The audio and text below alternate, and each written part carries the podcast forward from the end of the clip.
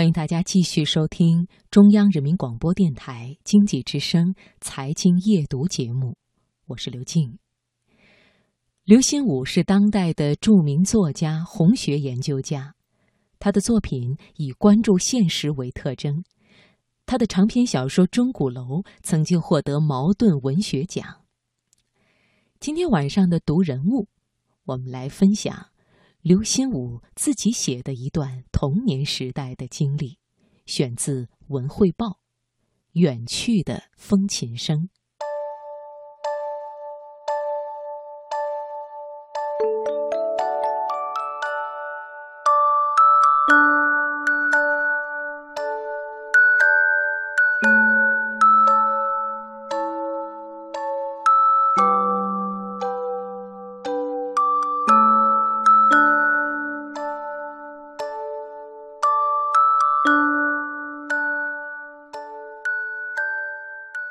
一九五零年冬天，我随父母从四川迁来北京，插班上学成为一个问题。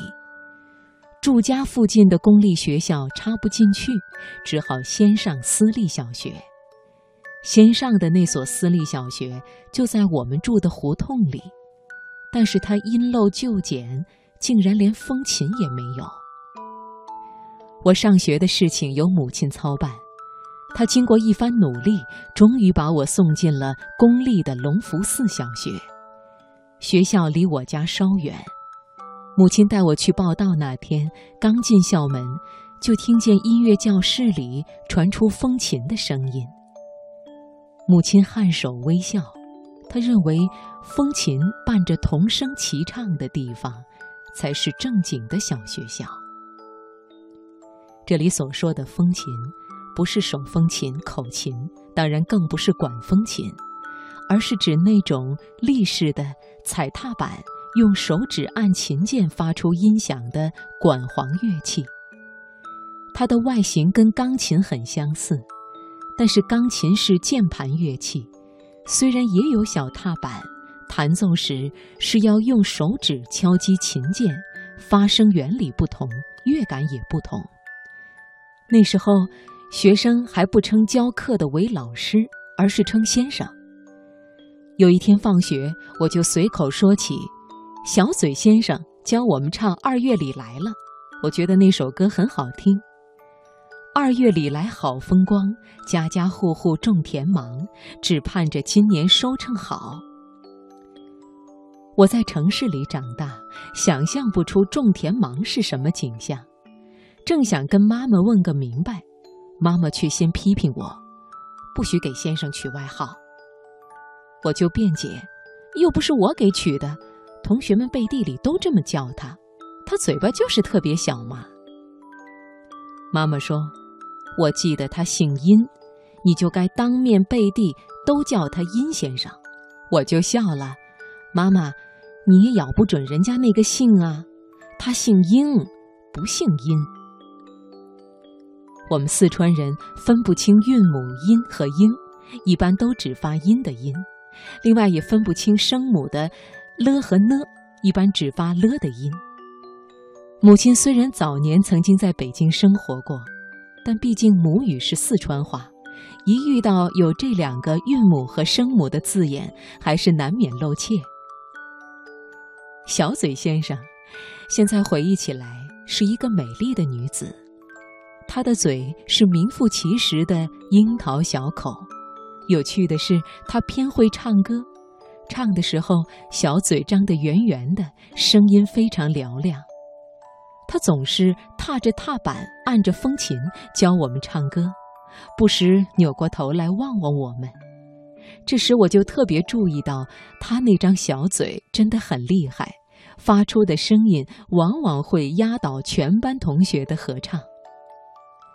他有时候会让某个学生站起来独唱，不一定是把整首歌唱全，多半会让你唱几个音节，通过纠正你的唱法来教会大家把歌唱好。上到六年级的时候，有一次他就点我的名，让我唱《快乐的节日》。那首歌第一句是“小鸟在前面带路，风儿吹着我们”。我站起来，闭紧嘴，就是不唱。小嘴先生就问：“你为什么不唱啊？”我说：“要唱，我就唱我们的田野。”小嘴先生更惊讶了：“那又为什么呢？”有个同学就故意学舌：“小鸟在前面带路。”他是知道我发不好“鸟”这个音的。小嘴先生明白了，微笑地看着我，对我说：“不要慌，不要怕，要敢张口，要敢咬字。对了，老早我就教过你，叫我英先生，不要叫我殷先生。跟着我说：因为，英雄，印刷，影子。这次再跟我说：小鸟，了解。”树林，我心里抗拒，咬嘴唇。一些同学看小嘴先生很尴尬，忍不住笑了。小嘴先生却一点不生我的气，对我说：“好的，刘心武同学，欢迎你唱我们的田野。”我们的田野那首歌的歌词是：“我们的田野，美丽的田野。”碧绿的河水流过无边的稻田，无边的稻田好像起伏的海面。直到后面才有一句里出现雄鹰，绝少阴鹰和了呢的困扰，所以我唱得格外舒畅。唱到第三句后，小嘴老师就去按风琴伴奏了，后来又示意同学们合唱。唱完了，他对大家说。今天刘心武唱的真好，我们都为他鼓掌吧。同学们就鼓起掌来，有几个男生还故意在大家的掌声结束后再拍响几声。于是，我们的田野就成为了那个时期我最喜欢的歌曲。一九八四年，那时的我已经成为一个作家，应邀到德国访问。我带去了根据自己同名小说改编拍摄的电影《如意》的录影带。我所参加的那个活动允许我另带一部中国电影放映给大家看，我便毫不犹豫地从电影局借出了谢飞导演的《我们的田野》。那部电影是以我们童年时代熟悉的歌曲《我们的田野》的旋律贯穿始终的。我所带去的两部电影录影带投影放映时，观众不多，但是映后反响都不俗。